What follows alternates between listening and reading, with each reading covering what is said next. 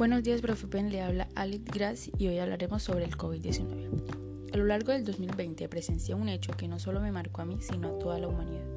Un virus que a pesar de sus consecuencias trajo la restauración del medio ambiente y la integración de nuevas formas de aprendizaje. La crisis del coronavirus puso sobre la mesa una amenaza no contemplada por las organizaciones y estados del mundo con respecto a la salud de las personas. La zoonosis es el conjunto de enfermedades o infecciones que pueden transmitirse entre animales y seres humanos, siendo esto una posible razón del inicio del coronavirus. En el mes de marzo evidencié la propagación de la pandemia y el comienzo de una cuarentena que a la fecha ha sido interminable, en donde el gobierno mostró distintas alternativas para sobrellevar este acontecimiento. Una de ellas fue la educación por medios virtuales, en donde se pudo observar fallas en este procedimiento, como la falta de capacitación de los profesores y estudiantes para recibir sus clases. Los coronavirus COVID-19 son virus que surgen periódicamente entre diferentes áreas del mundo que causan infección respiratoria aguda, es decir, gripa, que puede llegar a ser leve, moderada o grave. Descubierto en diciembre de 2019, se ha propagado en todo el mundo. Aunque por el momento no existe una vacuna para prevenir el COVID-19, los médicos y los investigadores están aprendiendo cada día más sobre este virus y concientizando a la población de las formas de prevención del virus. Una de ellas el respeto al confinamiento y la utilización de tapabocas para salir de nuestras casas. Luego de las medidas tomadas por el gobierno nacional frente a la llegada y propagación del COVID-19 en el país, se han generado diferentes preguntas en torno al futuro de la economía colombiana y la manera en la que esto puede afectar el bolsillo de las personas. Los efectos pueden ir desde un impacto negativo en el mercado laboral, con un aumento en las tasas de desempleo, disminución en el país, la actividad económica del país, lo cual afecta las proyecciones del crecimiento del país. Es importante entender que un gran porcentaje de los colombianos no tienen un salario fijo que ayude a sostener las necesidades básicas en este periodo de cuarentena. Por ello, la imposibilidad que tienen los colombianos de no poder desarrollar sus actividades laborales por las limitaciones de movilidad impuestas impactan directamente en el flujo de ingresos para lo que viene en estos días dificultando el acceso a bienes y servicios tradicionales. La recomendación general para todas las personas que están en sus casas y que reciben algún ingreso fijo es que destines estos recursos a bienes o servicios que realmente se necesitan como son los alimentos, pero no en grandes cantidades. Servicios a internet si está trabajando desde su hogar o cualquier otro que se requiera para la manutención de esta cuarentena. Por otra parte, limitar el uso de los servicios públicos entendiendo que estamos todo el día en casa y esto podría elevar los costos. Por ello, planificar horas de trabajo, mantener las luces apagadas en aquellos sitios que no estemos utilizando para no ver afectado nuestro flujo de caja mensual. Por, último, es fundamental que todos cumplamos con el decreto establecido para la cuarentena con el fin de contribuir a que estas medidas no se extiendan más de lo necesario y pueda mitigar los efectos económicos de los colombianos tiempo posible. El surgimiento del coronavirus en tan solo unos meses ha colocado al mundo en una encrucijada provocando una crisis económica sin paralelos y cambiar las relaciones humanas implantando nuevas formas de trabajo y socialización. El viernes 6 de marzo del 2020, el Ministerio de Salud confirmó el primer caso de COVID-19 en Colombia, una mujer procedente de la ciudad italiana de Milán, que acudió a los servicios médicos en Bogotá luego de presentar síntomas de gripa. Como dice el narrador de una película de la década pasada, la mayoría de los días no tienen impacto en el curso de una vida.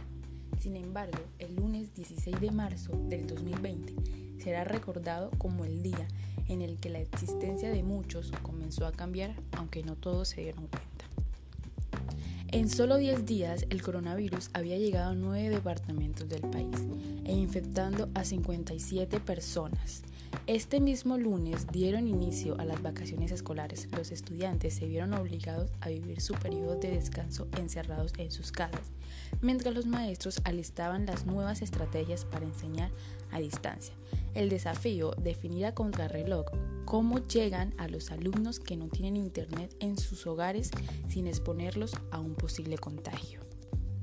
Arranca el denominado aislamiento preventivo obligatorio. La actividad productiva en su gran mayoría está paralizada.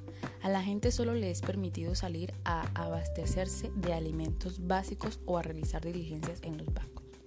A raíz de la gran cantidad de personas y vehículos que se encontraban circulando sin acatar la medida de aislamiento preventivo, el jueves 2 de abril el gobierno adopta la medida de pico y cédula.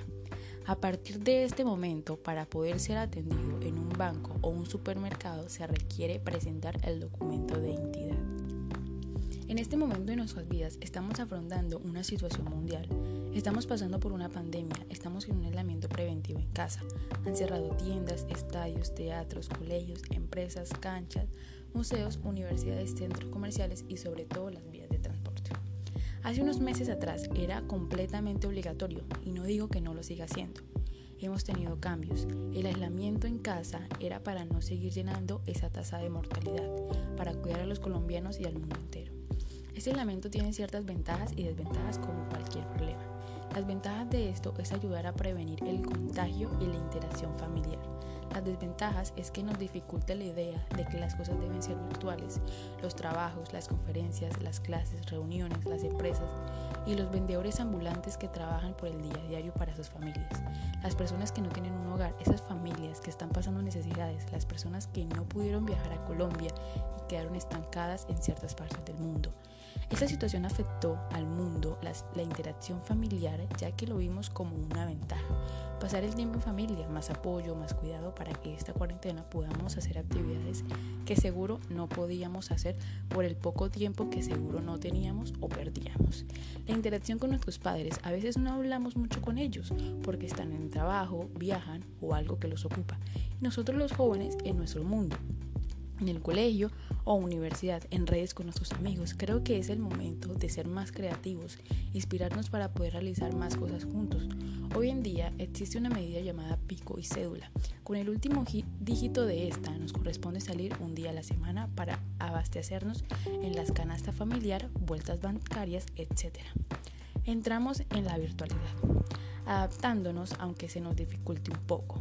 Pero solo es una etapa. Los estudiantes en casa lo hacemos por medio de plataformas digitales. Los profesores nos enseñan enviando tareas, talleres, trabajos, evaluaciones.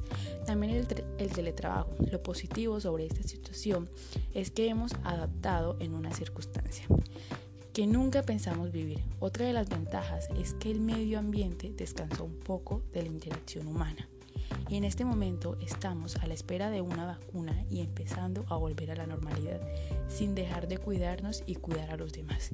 Han abierto algunos negocios, pero teniendo en cuenta las normas de bioseguridad para mejorar y afrontar las circunstancias. Y hemos llegado al final de esta crónica. Esta crónica ha transcurrido de una forma en donde nos hemos dado cuenta que en tanto Colombia como en algunos países necesitamos fortalecer nuestros entes hospitalarios para poder enfrentar esta clase de pandemias, ser más organizados en nuestra parte económica. Ha sido una etapa difícil para todos, pero que poco a poco nos fuimos adaptando. A pesar que hubieron personas que lastimosamente perdieron a sus familias por este virus, que aún continúa hasta que no llegue la vacuna, debemos seguir cuidándonos los unos a los otros y ser conscientes de que así debe ser, para volver a la normalidad y así reencontrarnos con nuestros seres queridos y volver a abrazarlos. ¿Cuánto anhelamos volver a hacer lo que realizábamos antes, estar con nuestros compañeros de colegio, regresar a nuestro empleo, compartir en una reunión e ir al cine, entre tantas cosas que hacíamos antes de que llegara este virus.